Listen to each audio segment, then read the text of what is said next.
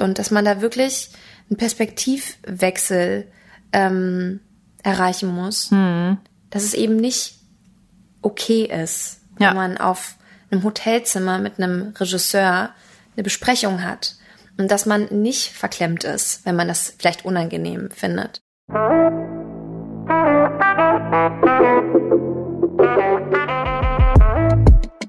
Hallo, wir sind Nadine Raber und Carolina Torres von Bento. Wir sprechen in unserem Podcast mit jungen Menschen über ihre Jobs, was ihnen wichtig ist und was sie antreibt. Und darum fragen wir, und was machst du so?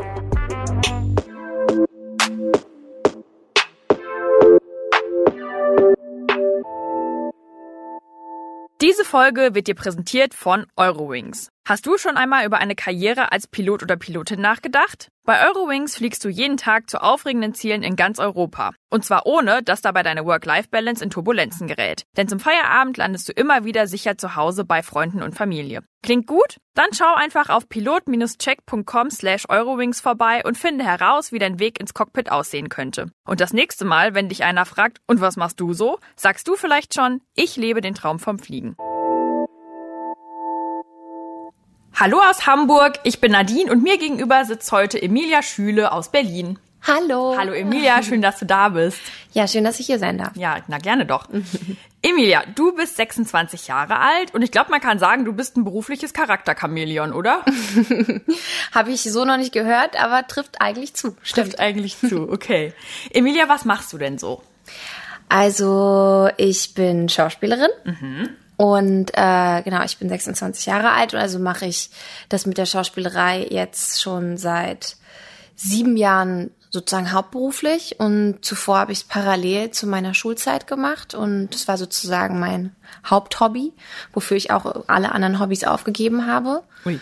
Und, äh, und mein Leben? Nein. Ähm, und ja, das heißt, ich drehe Filme und ich äh, reise äh, in der Zeit und ähm, in, springe in Epochen rum und ähm, so ein bisschen das Chamäleon, das du erwähntest gerade.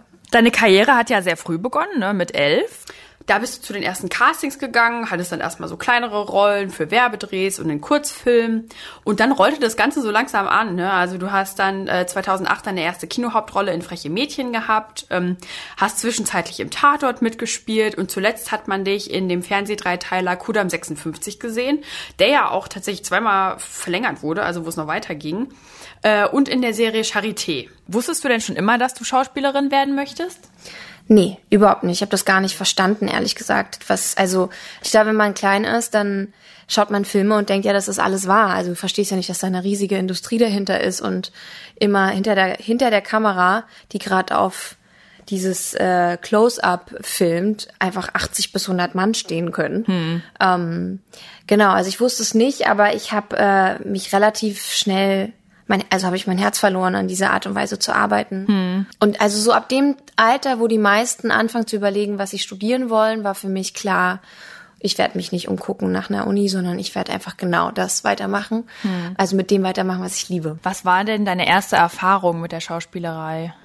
Das war dann tatsächlich das allererste Casting, wo ich hingegangen bin und wo ich überhaupt nicht verstanden habe, was ich da gemacht habe Ja. wahrscheinlich. Aber also ich habe nicht vorher Theater gespielt oder so. Hm, Also dann mit elf direkt, ne? Ja. Okay. Hast du denn eine Schauspielausbildung gemacht an der Schule oder an der Uni?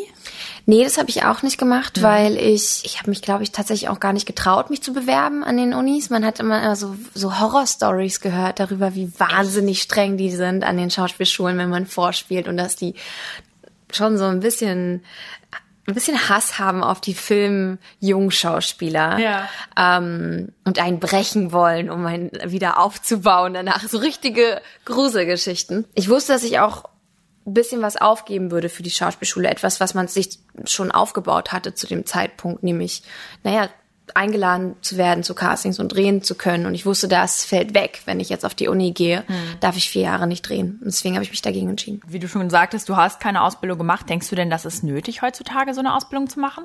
Die meisten Schauspieler in meinem Alter, die ich kenne zurzeit, haben keine Ausbildung und stehen schon seit zehn Jahren vor der Kamera und sind einfach vor der Kamera groß geworden, so wie ich auch. Deswegen glaube ich, dass diese Intuition, die wir nutzen als unser Handwerk, auch ja, also ein Leben lang helfen kann. Aber trotzdem ist es so, dass ich schon an so einen, an manchen Drehtagen, wenn ich zum Beispiel viel schreien muss, merke, oh, meine Stimme hält das gar nicht aus. Mhm. Und ich glaube, das, das sind so Kleinigkeiten, Sachen, die man halt gelernt hätte dann auf der Schauspielschule. Okay, aber dann eher Learning by Doing in deinem Fall. Ne? Ja. Hm, okay. Wie viele Projekte machst du so im Schnitt pro Jahr? Ähm, letztes Jahr habe ich zwei Kinofilme gedreht. Und dieses Jahr sieht es momentan so aus, als würde ich zwei Kinofilme und eine Serie drehen. Ähm, und einen Imagefilm habe ich gedreht. Aber es ist sehr, sehr unterschiedlich. Ja. Ja. Okay, also kann man auch gar nicht so vorhersagen. Ähm, und wie läuft's ab, wenn du sicher bist, dass du so ein Projekt machst? Also kriegst du dann das Drehbuch zugeschickt oder wie?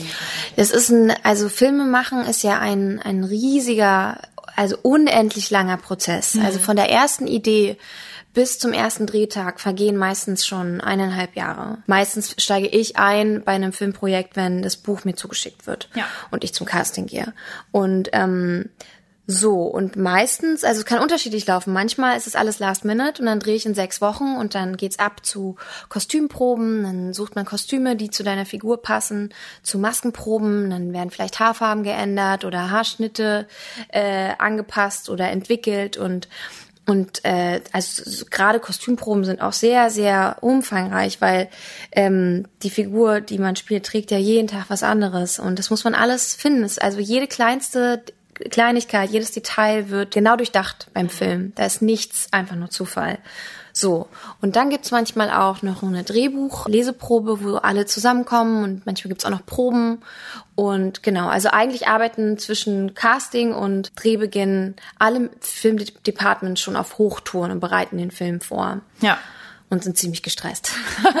Klingt auf jeden Fall danach auch super viel parallel. Wenn du jetzt hier in sechs Wochen so einen Text reinknüppeln musst, wie machst du denn das? Ja, einfach machen. also von nix kommt nix, ja. Also ja, ich habe ein Tonbandgerät und damit ähm, übe ich. Ja. Und dann habe ich aber auch noch, ich arbeite mit einem Coach, den treffe ich auch noch und das ist auch sehr hilfreich und da geht man auch Szene für Szene durch. Ja. Und wenn dann der Tag gekommen ist, wo du am Set bist, wie sieht dann so ein klassischer Tag da aus? Das ist auch extrem unterschiedlich. Ja. Also entweder hast du richtig Glück und bist nur in der letzten Szene, dann kannst du erstmal ausschlafen. das passiert ganz selten. Ja. Ähm, meistens ist es nicht so und du stehst um 5 Uhr auf und dann ähm, wirst du abgeholt von einem Fahrer, der dich ans Set bringt. Das ist ehrlich gesagt mein Lieblingsmoment, weil ich ähm, meistens sehr schlecht schlafe vor meinem ersten Drehtag, weil ich total aufgeregt bin, weil man einfach nicht weiß, was einen erwartet und du am, am darauffolgenden Tag das auch das erste Mal wirklich diese Figur wirst, die du jetzt lange vorbereitet hast. Ja. Aber du bist dann das erste Mal eben auch im Motiv, also das heißt an irgendeinem Ort, der auch von einem Department bis ins letzte Detail eingerichtet wurde, sagen wir mal das Wohnzimmer meiner Figur.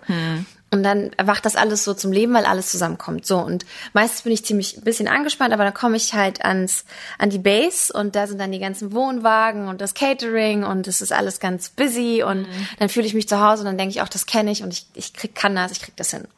So und dann geht's in ähm, ins Kostüm, in die Maske und dann ans Set. Wie wichtig ist dir Sicherheit in deinem Beruf? Ich glaube, da muss man total, man muss loslassen lernen, weil Sicherheit gibt es nicht. Es ist ähm, alles auf der Kippe. Man hat überhaupt gar keine Sicherheit als Schauspieler, also beruflich als auch privat mit diesem Lebenskonstrukt. Ähm, zum Beispiel bereitet man akribisch eine Szene vor und ähm, dann kommst du ans Set und dann siehst du, oh Gott, der Raum ist viel kleiner, als du dir vorgestellt hast. Du musst jetzt dir ganz schnell was anderes aus den Fingern ziehen. Also du hast auch, auch darauf gar keine, gar keinen Verlass und keine Sicherheit. Und man muss dann einfach sehr intuitiv sein. Und ähm, beruflich gesehen ist es natürlich, keine Woche ist wie die andere.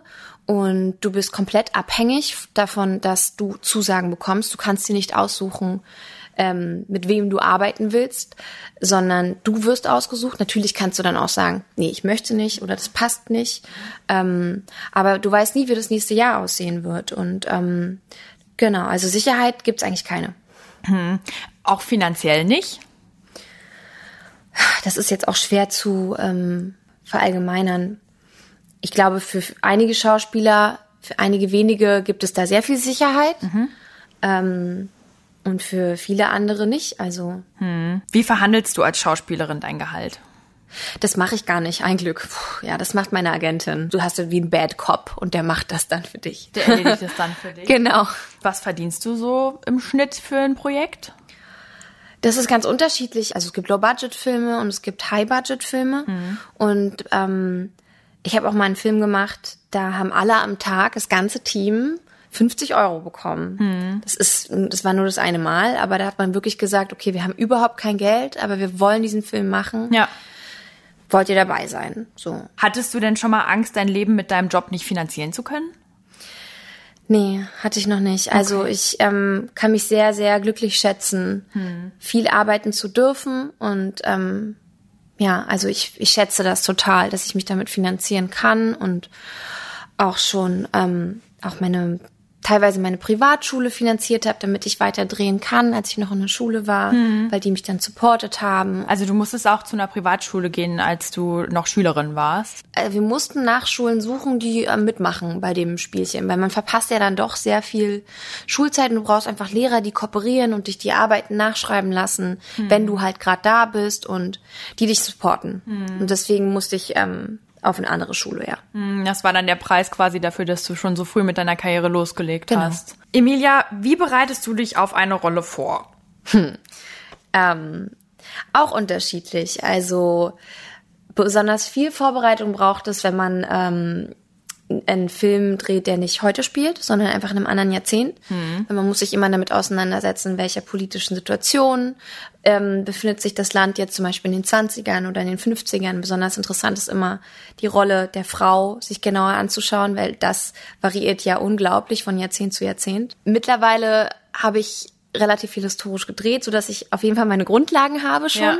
Aber vor ein paar Jahren bin ich dann in die Bibliothek gegangen und habe mir einfach ganz viele Bücher ausgeliehen und ähm, da hat mich durchge äh, ich wollte gerade sagen durchgeseppt, aber ja, falsches Wort für Bücher. Ja. Hab halt einfach nach vielen kleinen Details gesucht, die mir ein Gefühl dafür geben, ähm, wie das Leben zum Beispiel in den 50er Jahren war für eine Frau oder für eine Hausfrau. Also zum Beispiel habe ich dann entdeckt, dass äh, Strumpfhosen in den 50er Jahren wahnsinnig, wahnsinnig wertvoll waren. Ja. Also man hat die, die haben Vermögen gekostet. Ich meine, wir leben jetzt hier in unserer Wegwerfkultur und Ja. kennen das gar nicht mehr, dass ein Kleidungsstück so wertvoll ist für einen. Und die wurden, wenn da eine Laufmasche war, dann wurde da ohne Ende Nagellack drauf gemacht und man hatte die mehrere Jahre eine Strumpfhose. Und ich finde, das sagt sehr viel über die Zeit. Ja.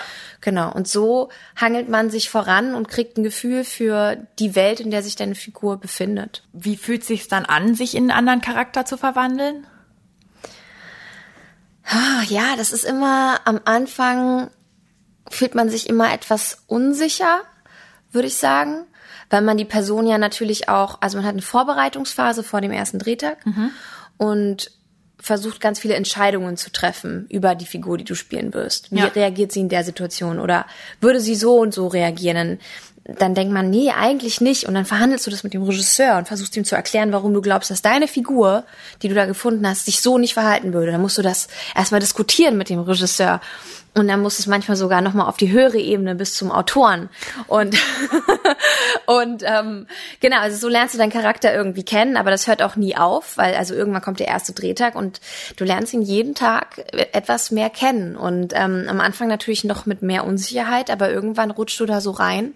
Und äh, an Drehtag weiß ich, 13 bist du so, nee, auf gar keinen Fall würde das meine Figur machen. Nein, auf gar keinen Fall. Genau. Und ähm, ja, so ist es eigentlich. Man lernt sich so immer besser kennen. Und Ja. wenn man sich gerade am letzten Drehtag denkt man so, jetzt, jetzt bin ich doch, da, jetzt ist es, also es könnte nicht besser sein und dann ist der Film zu Ende. Und dann müsste man eigentlich wieder von vorne anfangen.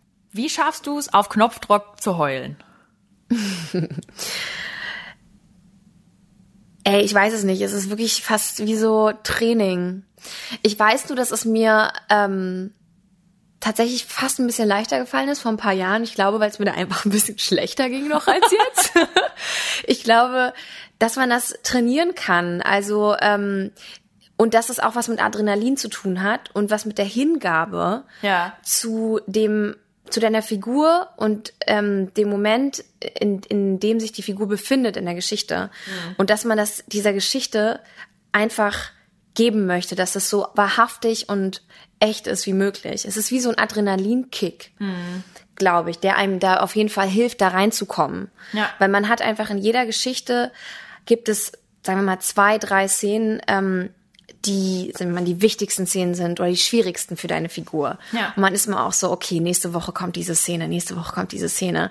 Und dann musst du, dann muss es einfach klappen, es muss gut werden. Ja. Und deswegen kann man sich dann da auch so reinsteigern in dem Moment. Und auch in die Situation, in, in der sich deine Figur befindet.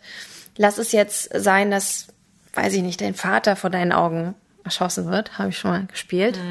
Ähm, und ja, Es braucht schon diese mentale Vorbereitung. Du musst schon vorher drüber nachdenken, so alles klar, dann kommt's. Ja, ja, also man muss sich unheimlich konzentrieren ähm, und man hat auf jeden Fall so einen Topf äh, in sich drin an, an, an, sagen wir mal, negativen Emotionen und Erinnerungen, aus denen man dann schöpft. Und es ist dann wie so, ein, so, ein, so eine wilde Suppe aus, äh, aus diesen ähm, eigenen Erinnerungen, die was in dir triggern und, und der Situation, in der sich deine Figur befindet, die meistens dramatisch ist Ja. und in die du dich fallen lässt. Und Ja. das ist dann wie so ein Mentos in so einer Cola und das explodiert dann. Okay. War das so, oder? Wenn man das da reinmacht, dann. Genau, dann geht die Cola hoch. Ja. Okay. Bei welchen Rollen fällt es dir leicht, sie zu spielen? Gibt's nicht. Also jeder, der das denkt, es gibt irgendwie eine Rolle, die ist leichter ähm, als eine andere Rolle, ist, glaube ich, naiv. Es gibt immer eine Herausforderung, wirklich. Also manchmal denke ich, oh, bei dem Projekt hast du nur zwölf Drehtage. Ist ja nicht so krass, wie wenn du jetzt die absolute Hauptrolle bist. Also 33 Drehtage hast. Ähm, und dann, dann ist das fast noch schwieriger, weil wenn du die Hauptrolle bist, hast du so viele Informationen zur Verfügung über deine Figur, wie sie sich in unterschiedlichen Situationen verhält. Ähm, wenn du aber nur eine kleinere Rolle bist, hast du ja viel weniger Szenen zur Verfügung Ja. und musst dir eigentlich die ganze Geschichte drumherum selber bauen und ausdenken und so viel mehr Entscheidungen treffen und ähm, das ist fast schwieriger manchmal, Ja. muss ich sagen. An welchen Tagen fällt es dir schwer, dich in jemand anderes hineinzuversetzen? Also in meinem Beruf meinst du, ne? Ja, also es gibt manchmal so Tage, da ist es am Set schwieriger für einen, weil man ähm, einen sehr technischen Drehtag hat. Das heißt, ähm, angenommen, man dreht äh, eine Geburtstagsfeier oder eine Hochzeit, wo wahnsinnig viele Schauspieler anwesend sind, ähm, ist das technisch sehr viel komplizierter, das einzufangen und das dauert sehr viel länger, so eine Szene zu drehen, wie wenn wir jetzt einen Unterhalt, wie wenn wir jetzt diesen Podcast hier drehen würden. Ja. Dann hast du halt eine Kamera, zwei Personen, die sich unterhalten und dann kannst du da weitaus ja fokussierter schneller eine Szene drehen und ähm, musst nicht so oft die Kamera wieder auf die nächste Person umstellen. Und ähm, das erfordert manchmal ein bisschen mehr, mehr Konzentration oder fühlt sich nicht so wahrhaftig an beim Spielen tatsächlich. Wenn man ein besonders intensives Close-up herstellen möchte, dann muss man so nah wie möglich an die Kamera gucken, aber nicht in die Kamera, knapp vorbei. Und oft ähm, kriegst du dann wie so einen ähm, Neon-Sticker dahin geklebt und dann spielst du mit dem Neon-Sticker, weil das ist eigentlich das Gesicht von der Person, mit, du- mit der du redest. Ja. Und das ist natürlich halt auch so sehr technisch. Also da versucht man viel zu fühlen, aber das ist, äh, das erfordert Vorstellungskraft. Ja, ja, klar, musst du dich ja auch auf verschiedene Sachen auf einmal dann konzentrieren, Genau, ne? Ja, genau. okay. Ist es komisch, mit jemandem eine Kuss- oder eine Sexszene zu haben? Also ich hatte schon sehr, sehr viele Kussszenen und ich war schon sehr viele Männer verliebt, äh, den Film, den ich gemacht habe. Und äh, da, das ist ehrlich gesagt mittlerweile total, da ist man ganz abgeklärt mit. Das Ja. ist halt dein Job und das ist halt so und äh, ja, mein Gott, heute hast du halt den und den geküsst. Mm, Bei Sexszenen, das hatte ich ähm, aus irgendeinem kosmischen Grund hatte ich noch nicht wirklich Sexszenen. Ähm, das finde ich schon noch mal ein bisschen befremdlicher, weil das noch intimer ist einfach, ne? Aber könntest du auch eine Sexszene ablehnen, wenn du sie nicht machen möchtest? Nicht unbedingt. Das hängt vom Regisseur ab. Ja. Also es ist ja eben nicht deine Entscheidung. Du bist ja ein Glied in der oder du bist in diesem Zahnrädchen nur ein kleines Teilchen und entweder machst du mit bei der Geschichte oder halt nicht. Du hast schon sehr früh angefangen zu drehen, ne? Zum Beispiel mit 13 hast du den Kurzfilm Nichts weiter als gemacht. 13 ist ein prägendes Alter, ne? In den Teenagerjahren findet man sich gerade selbst. War es schwierig, deine eigene Identität trotz Schauspieljobs zu entwickeln?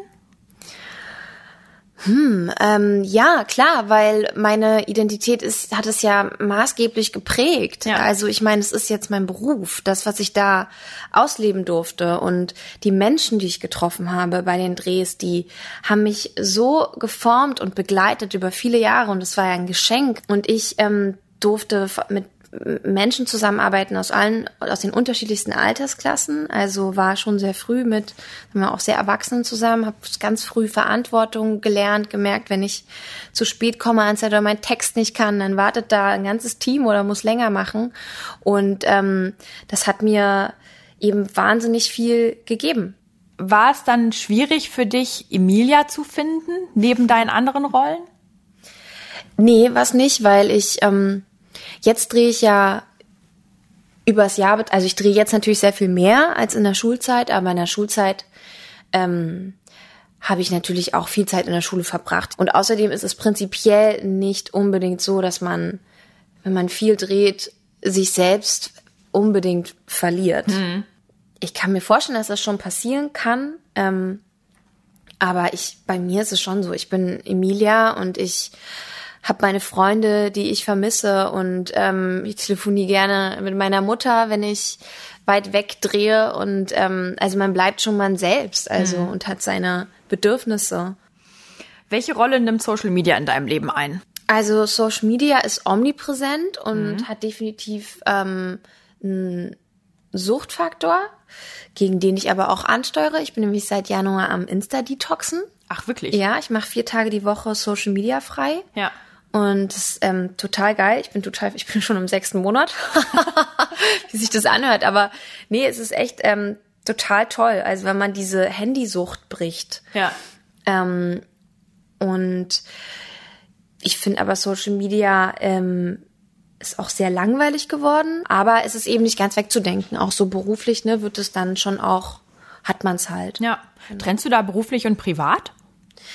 Ja, schon, klar. Also für mich ist es eigentlich, ehrlich gesagt, tut mir leid, aber es ist eigentlich nichts Privates für mich, die Seite. Ja. Klar gibt es mal ein semi-privates Foto von mir auf der Great Wall of China oder so, weil ich da drauf gehiked bin.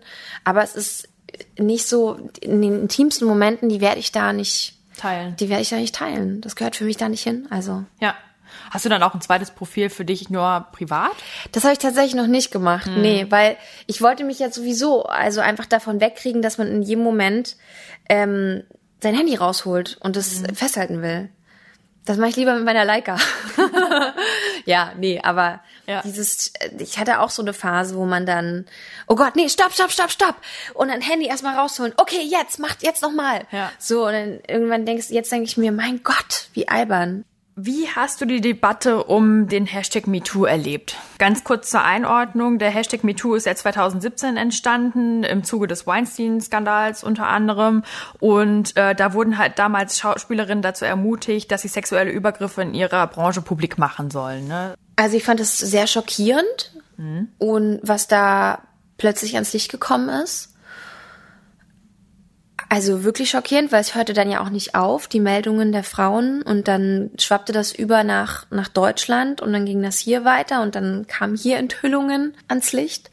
Ähm, und ich bin aber sehr, sehr froh, also dass das passiert ist und stattgefunden hat. Ähm, weil das ist einfach der erste Schritt dazu, dass es ein Bewusstsein gibt, dass da Dinge passieren, die als selbstverständlich gelten ähm, oder gegolten haben und dass das alle so hingenommen haben. Und das ist so traurig und dass man da wirklich einen Perspektivwechsel ähm, erreichen muss.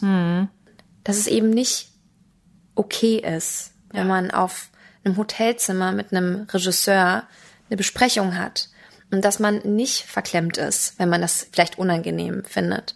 Was hat sich seitdem in deiner Branche so verändert? Ich, ich habe im Januar in Budapest angefangen, eine amerikanische Serie zu drehen. Und es war total toll, weil da gab es vor Drehbeginn ein Respect-Meeting. Da musste jedes Teammitglied dran teilnehmen. Es war ein sehr großes Team, bestimmt 200 Leute. Und das war dann tatsächlich äh, wie so ein Einführungskurs in was ist Belästigung. Ja. Dass Belästigung auch digital stattfinden kann, wenn Leute dir permanent schreiben. Und dass sich am Arbeitsplatz beim Film Belästigung überträgt auch auf die privaten Räume, denn wir, wir verbringen bei einem Filmdreh so viel Zeit miteinander und auch nur mit dem Team. Mhm. Gehst du abends essen, trinkst auch mal ein Bier oder Samstagabend. Und das kann nur weil es nicht am Arbeitsplatz ist, trotzdem Belästigung sein. Und das fand ich einfach toll, dass es eben so ein Treffen gab und das war so das positivste Beispiel, was ich erlebt habe, wo ich sage, wow, da hat sich wirklich was getan. Mhm. Ich würde mich jetzt sehr viel ermutigter fühlen, wenn ich mich ähm, angegriffen, verängstigt oder äh, einfach unangebracht behandelt fühle, hätte ich so viel mehr Mut, das jetzt anzusprechen. Und ist aber nie passiert bei dir? Nee, ähm, das Einzige, was passiert ist, ist, dass ähm, über meine Körperteile evaluiert wurde. Mhm. Ähm, in Hinblick auf Nacktszenen. Mhm. Und ähm, man einfach, wo ich einfach jetzt so im Nachhinein gedacht habe, ich rede ja auch nicht über deine Körperteile. Ja. So, ne? Ja. Also so offen. Ja. Ähm, genau, aber das ist jetzt, glaube ich, relativ harmlos, aber trotzdem sind es Momente, wo man immer denkt, Leute finden, äh, das ist so eine selbstverständliche Dynamik. Dabei ist es nicht selbstverständlich. Es muss nicht über unsere Brüste geredet werden, mhm. ähm, dass sie irgendwie ja ganz nett aussehen und dass man die ja ruhig zeigen kann. In dem Sinne würde ich sagen, wir sind auf einem ganz guten Weg, aber wir sind weit entfernt davon, äh, dass das alles gut ist. Also hm, ja. bedarf noch einiges an Aufklärung. Ja. Hast du eine Work-Life-Balance als Schauspielerin? ich glaube, ich habe genau diesen Ausdruck mal erwähnt, dass ich da stark dran arbeiten muss. das war, glaube ich, vor zwei, äh, vor zwei Jahren. Da meinte ich auch, ich, ich habe meine Work-Life-Balance verkackt. Oh. Das war, glaube ich, ähm, so eine Headline irgendwo. Ja irgendwann hatte ich mal so einen, so einen kleinen Wake-up-Call. Da hatte ich dann am Ende von der Berlinale so einen Tinnitus bekommen. Und dann dachte ich so, okay, wow, vielleicht ist das alles gar nicht wert. Mhm. Ähm, und du musst jetzt mal ein bisschen auf dich aufpassen. Und das hat mich echt so ein bisschen wach gemacht. Und dann bin ich so allmählich immer so bewusster geworden. Einfach, dass man versteht, man muss auch ein bisschen was für sich machen neben der ganzen Arbeit. Und also so Sachen wie Sport und ähm, genug schlafen und kochen und ähm, das zähle ich alles zu Balance. Ja. Work ist ja da und ich glaube, das ist ganz gut im Verhältnis gerade. Wann warst du das letzte Mal richtig zufrieden nach einem Drehtag?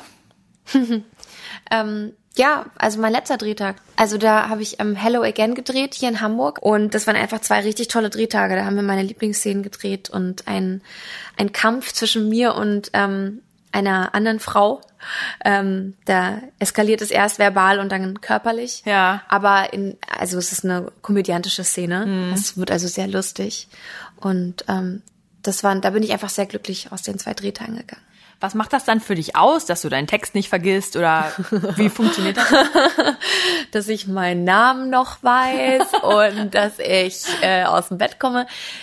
Nee, äh, ich glaube, wenn einfach ähm, das alles, ja, wir hatten ja vorhin das Thema Sicherheit, aber wenn alles ungefähr so hinhaut, wie man sich's vorstellt oder noch besser wird, mhm. oder wenn ganz spontane, ungeplante Sachen passieren, die man dann tatsächlich aus seiner Figur heraus mhm. einfach macht okay. in der Situation, das sind die schönsten Momente. Und wenn man sich ähm, frei fühlen konnte in, in der Szene und sich fallen lassen konnte, weil es gibt auch Momente, da ist plötzlich ganz viel Hektik und Zeitdruck. Oh mein Gott, wir müssen in zehn Minuten Drehschluss machen, aber die Wolke und alles andere haben wir in der Sonne gedreht und oh Gott, der Baum ist umgefallen oder so.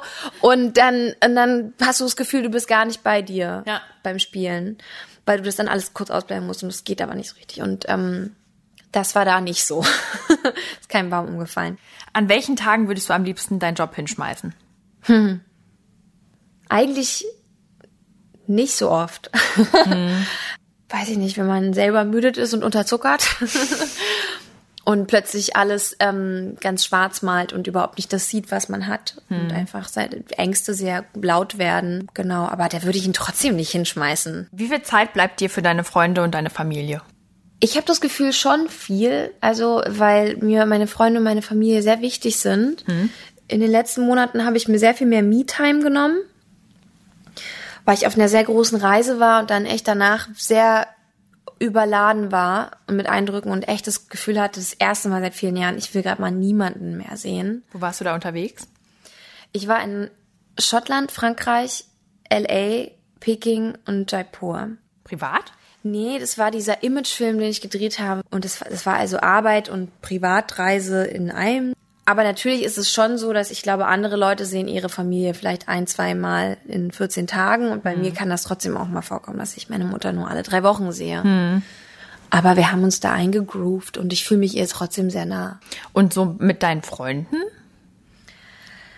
Auch phasenweise. Das Schöne ist ja, wenn man dann fertig ist mit einem Dreh, dann rufst du an und sagst, hey, ich bin wieder zurück. Lass mal abhängen. Und dann hängt man die ganze Woche ab. Ja. Das ist das Schöne eigentlich. Ähm, aber manchmal bist du halt so, sorry Leute, ich kann erst wieder in sieben Wochen. Tut mir leid. Ja. Und wie verliert man dann nicht die Connection zu den anderen? Die Freundschaften, die das nicht überleben, die gibt's dann halt einfach nicht mehr.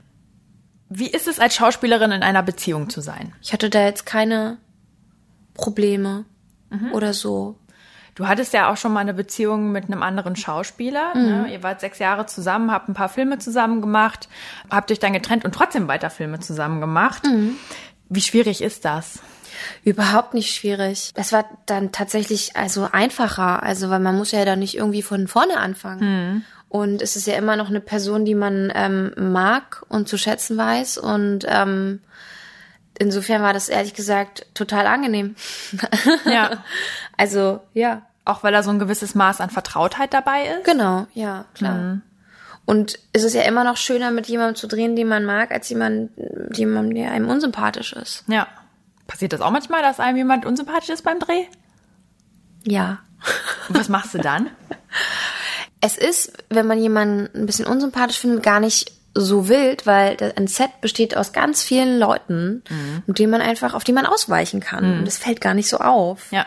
Und manchmal fällt es dann in den ungewöhnlichsten Momenten, merkt man plötzlich, oh, krass, wir haben uns ja gar nichts zu sagen. Mist. Ja. Jetzt musst du dir ein Thema überlegen. Los, Ja. los. So, aber eigentlich äh, kommt man auch gut durch die Zeit, ähm, wenn man sich jetzt, wenn man nicht beste Freunde ist. Okay. Muss man einfach professionell genug sein. Ja. Emilia, hast du einen Fünfjahresplan für deinen Job? Ähm, oi. Nee. Nee, habe ich nicht. Lässt einfach auf dich zukommen? Ja, also in fünf Jahren bin ich 31, das kann ich schon mal gar nicht glauben. Oh mein Gott. Ähm, und ich merke nur gerade, ich habe irgendwie das Bedürfnis, vielleicht auch mal wegzuziehen aus der Großstadt, Ja. weil die immer voller wird und ähm, ich es echt hektisch finde. Ja. Ist wahrscheinlich auch von Jahr zu Jahr unterschiedlich, wie du schon gesagt hast, ne, in deinem Beruf, dass da immer andere Projekte kommen können. Und ähm, kannst du denn schon abschätzen, was nächstes Jahr bei dir ist? Ja, es gibt gute Jahre, da weiß man dann schon, was nächstes Jahr passieren könnte und es gibt Jahre, da weiß man nix und es treibt einen in den Wahnsinn. Ja. Ja, Wenn man so ein bisschen Kontrolletti ist auch, ne, und Ja. wissen will, wie es weitergeht. Boah, ey, du gibst die ganze Kontrolle ab. Ja. Und du drehst Däumchen und ah, Horror. Ja. Aber ist das bei dir nächstes Jahr so, dass du noch nicht weißt, was kommt? Doch. Oh, okay. Doch. Sehr gut. In deinem neuen Film Traumfabrik spielst du die Tänzerin Milou. Ja. Milous Traum ist es, in einem Film einmal mit Elefanten zu tanzen. Mhm. Welchen Traum möchtest du dir in deinem Berufsleben noch erfüllen? Ja, ich glaube, was mich dann doch inspiriert, ist so ein bisschen so Lebensläufe wie Reese Witherspoon, die eine eigene Produktionsfirma gegründet hat und ja, so ein bisschen das Ruder in die Hand genommen hat und jetzt einfach nach Stoffen sucht, also für starke Frauen und interessante Stoffe und Frauenpower-Projekte auf die Beine stellt. Ja. Wo man auch merkt, aha, ja, wow, das, ja klar, das, das gab's einfach noch nicht. Wir leben 2019, aber es gab kaum Serien. Klar, es gab Orange is the New Black, eine Serie, die nur aus Frauen bestand, aber dass man einfach merkt, das ist noch was Besonderes. Also wie, wie absurd. Wir sind jetzt irgendwie 50 Jahre nach den 50er Jahren, wo die Frauen ja noch so komplett äh, Hausfrau und Anhängsel vom Mann waren. Und trotzdem ist es noch nicht selbstverständlich, dass wir Filme und Serien haben, wo nur Frauen mitspielen dabei. Ja. Naja, und das finde ich ähm, eine Inspiration eigentlich. Und ähm, ja, vielleicht etwas, was ich auch anstreben würde. Emilia, vielen lieben Dank schon mal für deine Einblicke in deinen Job als Schauspielerin. Es war wirklich super interessant, dir zuzuhören. Eine letzte Frage habe ich aber noch. Was wärst du geworden, wenn du heute nicht als Schauspielerin arbeiten würdest? Ähm, früher wollte ich unbedingt Anwältin werden. Echt? Ja, weil ich zu viel Ellie McBeal geguckt habe. Ja. Das ist so eine Anwaltsserie. Und ähm, ich vermute, dass ich, da meine ganze Familie, das sind alles Akademiker, Ärzte und Juristin ist meine Schwester, dass ich, dass meine Eltern mich gezwungen hätten zu studieren. Ja. Irgendwas, was mich nicht interessiert. Und dass ich jetzt halt noch studieren würde wahrscheinlich. Ich glaube, ich wäre halt wie viele andere in meinem Alter jetzt auch noch auf der Suche danach, oder? Also das ist ja jetzt auch was Ungewöhnliches, wenn man mit 26 schon fest in seinem Beruf stehen kann. Dafür bin ich sehr dankbar. Also erstmal bei der Schauspielerei vielleicht bleiben. ja, vielleicht, vielleicht. In die nächste Rolle schlüpfen. Emilia, vielen, vielen Dank für das Gespräch. Vielen Dank, vielen Dank. Tschüss. Das war der Bento Podcast und was machst du so? Wenn dir die Folge gefallen hat, dann hinterlass uns doch bei iTunes eine Bewertung. Wenn du selbst Lust hast, mit uns über deinen Beruf zu sprechen oder uns Feedback geben möchtest, schick uns eine E-Mail an und was machst du so at bento.de. Oder schreib an unseren Bento-Account auf Instagram oder auf Facebook. Unterstützt haben uns Thorsten Reitzek, Markus Monteagudo, Jens Ressing, Johannes Kückens, Tim Verhardt, Ole Reismann und Frauke Lübke-Naberhaus. Unsere Musik kommt von Ole Bostelmann. Bis bald!